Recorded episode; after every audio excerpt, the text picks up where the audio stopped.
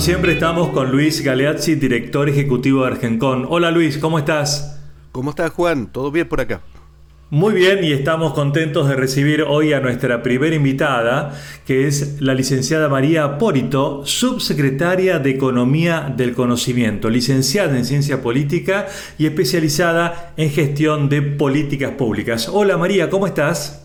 Hola, ¿qué tal? Juan, ¿cómo estás? Un gusto. Igualmente para nosotros. Bueno, este, como funcionaria del Gobierno Nacional, con la responsabilidad de llevar adelante la economía del conocimiento, queremos preguntarte en primer lugar para ver en dónde estamos parados, cómo está el panorama general de la economía del conocimiento en la Argentina.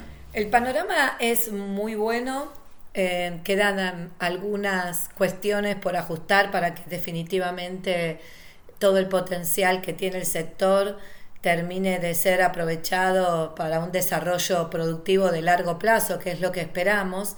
Y, mm, y, estamos trabajando en varios sentidos, estamos trabajando fuerte con la ley de economía del conocimiento, ahora nos está tocando en salir a difundir a otros sectores y a provincias de nuestro país para que podamos tener representatividad de la economía del conocimiento, no solo del software, que es el sector que habitualmente se asocia con, con, esta, con esta palabra, ¿no? con esta economía del conocimiento, y también tratar de que la inserción de eh, distintas empresas pueda ser más equitativa en términos de, de que podamos sumar empresas de provincias del norte, de la región patagónica, de Cuyo, Em, empresas de biotecnología, empresas satelitales, hay muchos rubros que tienen mucho potencial y hoy estamos un poco ajustando esa difusión para llegar a, más territorios y a más eh, sectores.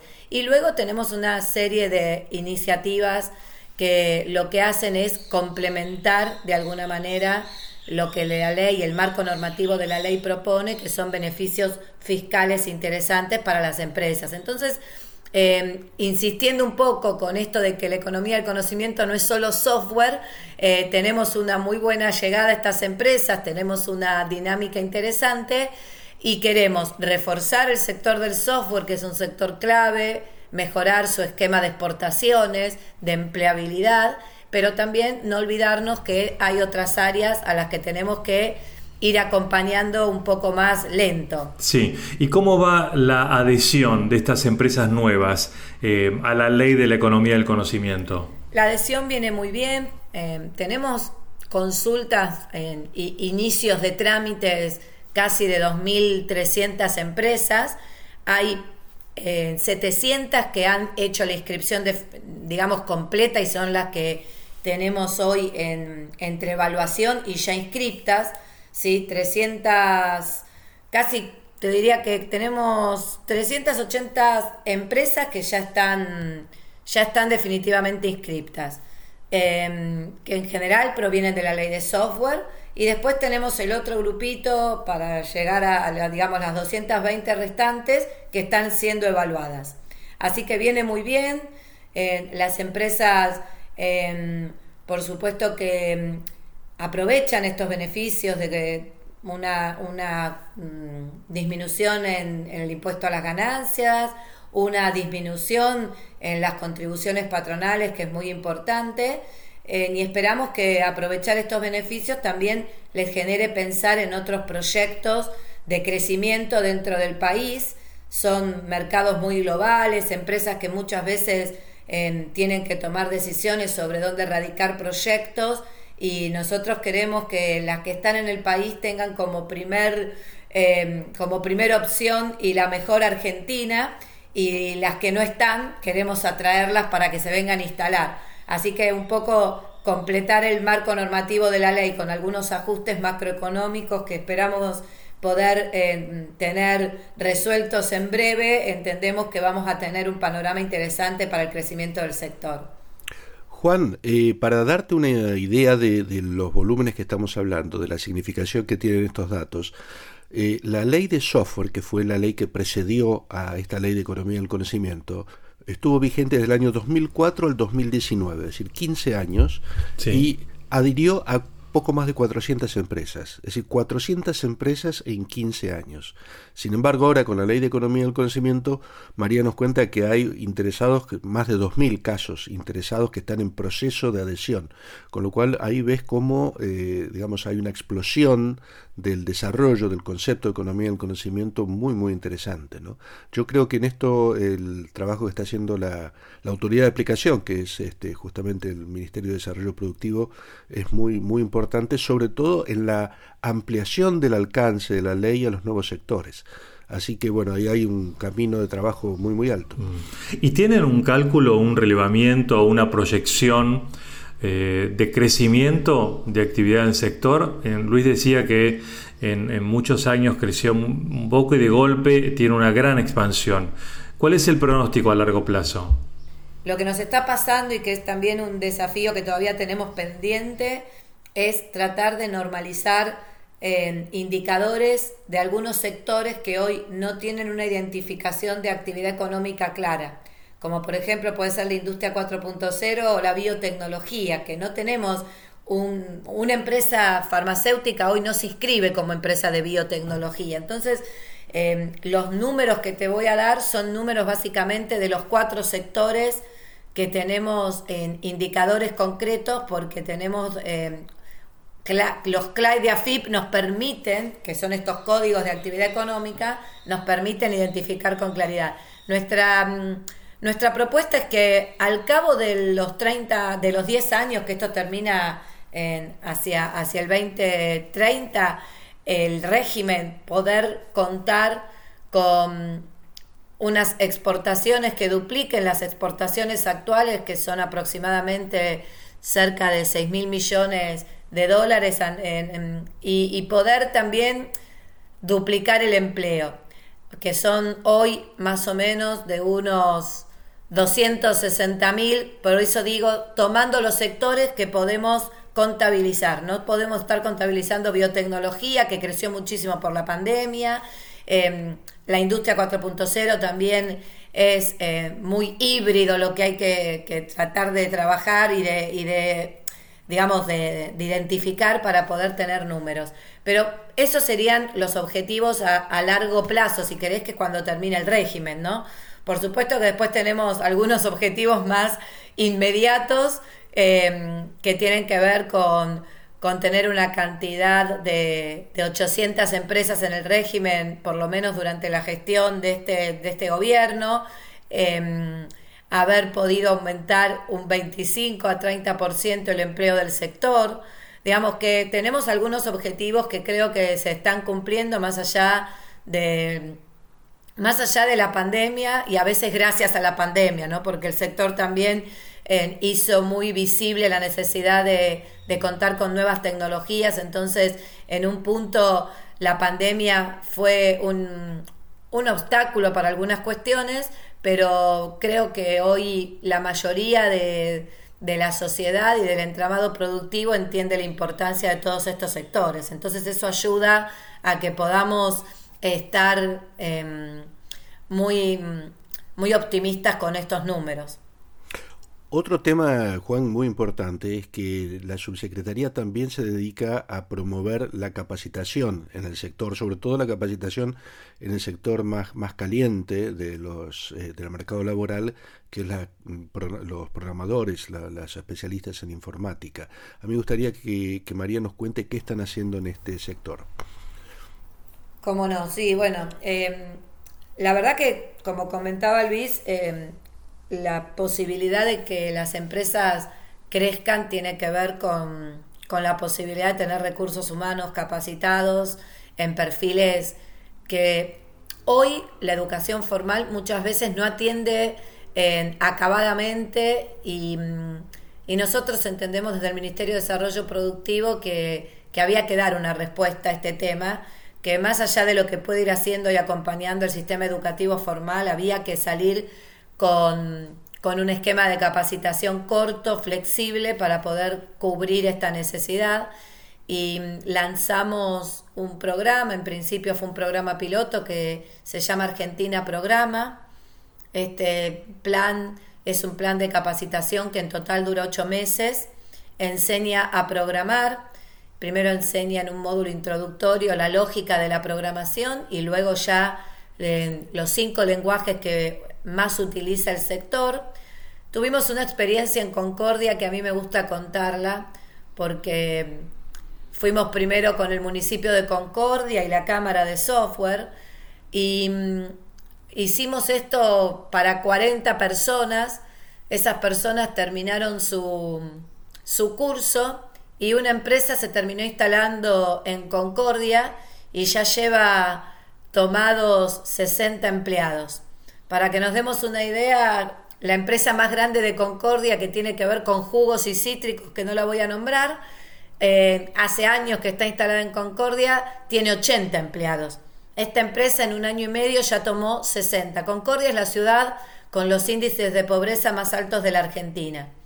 Eh, a nosotros nos pareció que, esto era de alguna manera una señal de que por ahí teníamos que ir, no solo para resolver un tema, como decía, que es crítico para el sector, como es la necesidad de, talentos y de recursos humanos, sino porque entendemos que también detrás de, Argentina Programa hay una posibilidad de cambiarle la vida a, mucha gente, a muchos jóvenes.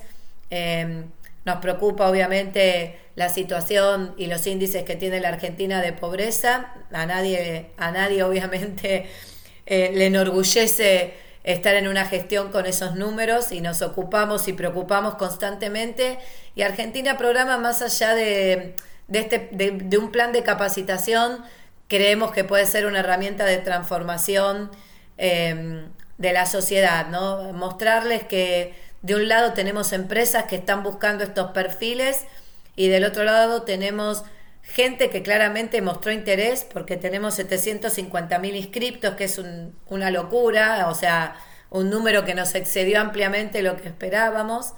Y, y, lo que vemos en cada lugar donde vamos es que la gente a mitad del curso ya encuentra trabajo. Gente que no venía del sector, gente que no tenía conocimiento previo, gente que no está con empleo formal, gente que de golpe tiene una changa y que haciendo esto logró empleo. Te digo porque recorriendo el país lo vemos y, es lo que más emociona, ¿no? Ver cuando una política pública le puede cambiar al menos la vida a un porcentaje de personas y sobre todo cambiárselo mediante un trabajo, porque los planes deberían ser un claramente algo coyuntural y que resuelvan una situación puntual y no para no tienen que estar eh, para quedarse, ¿no? Sino que tendríamos que ir convirtiéndolos a, empleo y bueno, y la verdad que eh, Argentina Programa tiene eso, además de resolverle un problema al sector productivo, que es como lo empezamos, el tamaño de, lo que se transformó el, programa en sí,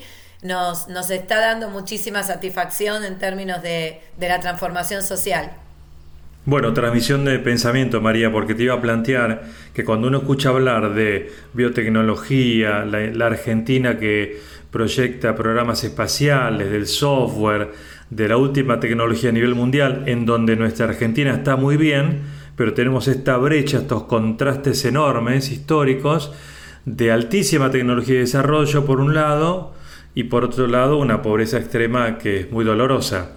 Entonces, eh, lo, venías diciendo, ¿no? Este, ¿cómo, ¿Cómo realmente derrama, como se dice a veces en economía, derrama la economía del conocimiento beneficios para, para la población en general? ¿Esto se puede dirigir de alguna manera o, un Estado debería dirigirlo o debe dejar libremente que estas industrias y estas economías del conocimiento se desarrollen? Eh, yo esto del derrame no lo creo así tan natural, digamos, ¿no? Hay cosas que me parece que el Estado, no me gusta la palabra intervenir porque no me parece que sea, pero el Estado debe facilitar y orientar. Me parece que eso es lo que tenemos que hacer y de manera inteligente. Orientar donde haya que orientar para que claramente, por ejemplo, en estos casos nosotros qué hicimos? No solo damos el curso, sino que también vimos que algunos chicos y chicas, la primera parte la hacían con celular, pero la segunda parte donde arrancaban con los lenguajes de programación, el celular no les servía para seguir el curso y no tenían posibilidad de adquirir una computadora. Entonces, en ese caso, eh, dimos un subsidio de 100 mil pesos donde solo podés comprar computadoras en la tienda del Banco Nación, quien es el que nos eh, está colaborando con nosotros con este subsidio, ¿no? Y ahí siempre digo, cuando hablo con los chicos donde se les entregaban estas tarjetas con un subsidio de 100 mil pesos, em, siempre les digo, miren, recuerden que hay un montón de gente que paga impuestos, empresas que pagan impuestos, y que parte de esos impuestos los están pagando. Para que Argentina Programa funcione, porque es totalmente gratuito y es totalmente público en el sentido que les pagamos a los docentes, desarrollamos la plataforma virtual donde se hace el curso. Le digo, y además le estamos dando estas computadoras.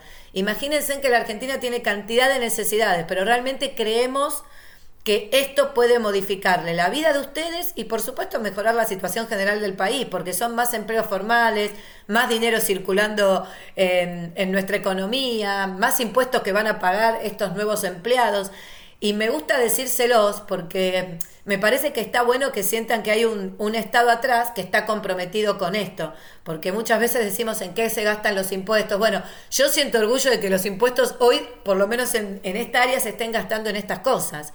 Eh, y la verdad que eso no es derrame, porque realmente no hay un derrame natural. Hay muchos chicos que podrían tener posibilidades de ingresar a este mundo de las nuevas tecnologías y por falta de acceso, porque no conocen que existen empresas de este sector, porque no están cerca de una universidad o por lo que fuera, ni se les ocurre pensar que pueden estudiar esto y en corto tiempo conseguir un empleo de calidad. Así que yo mucho en el derrame no creo, creo que tenemos que orientar y facilitar donde haya que facilitar. Em, no, no, no me parece que, que se dé todo naturalmente Em, porque Argentina tiene muchas desigualdades. Entonces, eh, un yo creería más en el derrame si fuéramos una sociedad con problemas sociales y económicos solucionados, donde todos tengamos em, el mismo acceso a la vivienda, al trabajo, a la educación. Em, pero la verdad que no sucede. Entonces, por eso creo que el Estado tiene que estar presente. Muy bien. Bueno, me quedo con esas palabras del Estado que orienta y facilita. Y qué interesante que expliques cómo circulan los ingresos de uno en beneficios de otros, porque también hace a que todos se sientan integrados, ¿no? Donde está el aporte fiscal del que, de una empresa, por ejemplo, y cómo ese recurso llega y se destina este, a otros sectores. Eh, qué interesante todo lo que planteaste, María. Este, Luis, me parece que vamos a tener que volver a llamarla, ¿no? Sí, hay, hay temas que ni siquiera hemos rozado, este, claro. totalmente interesantes y se nos agota el tiempo, pero sería bueno charlar. A, a, mí me encanta Argentina, Programa, es como, viste, fue como casi un, un hijo. Creo que hasta nueve meses estuvo gestándose más o menos hasta que salió la plataforma, todo. No, pero tiene un enorme impacto. Eh, escuchamos de 750 mil inscriptos. Es una barbaridad. Es el, que la capacidad de transformación que hay ahí es, es enorme. Pero, por ejemplo, no hablamos nada de lo que es vinculación tecnológica. Cómo se ah, puede facilitar que las, la, la, creatividad científico-tecnológica eh, se transforme en productos y servicios. Es decir, es un, todo un tema que casi le dedicaremos todo un podcast eh, con María a hablar de este, de este asunto. Queda la invitación, María. Queda la, invitación para, el, para el 2022. ¿Cómo no? Bueno, un placer escucharte, haberte conocido. Muchas gracias por tu tiempo y hasta la próxima. Bueno, no, gracias a, ustedes. Gracias Juan, gracias Luis por la invitación. Muy bien. Bueno Luis, y nos volvemos a encontrar próximamente en el nuevo podcast de Argencon. Con todo gusto Juan, y vos fíjate qué temas interesantes y qué interlocutores interesantes encontramos. Así que... Totalmente, absolutamente. Y gracias a ustedes por su tiempo. Hasta la próxima.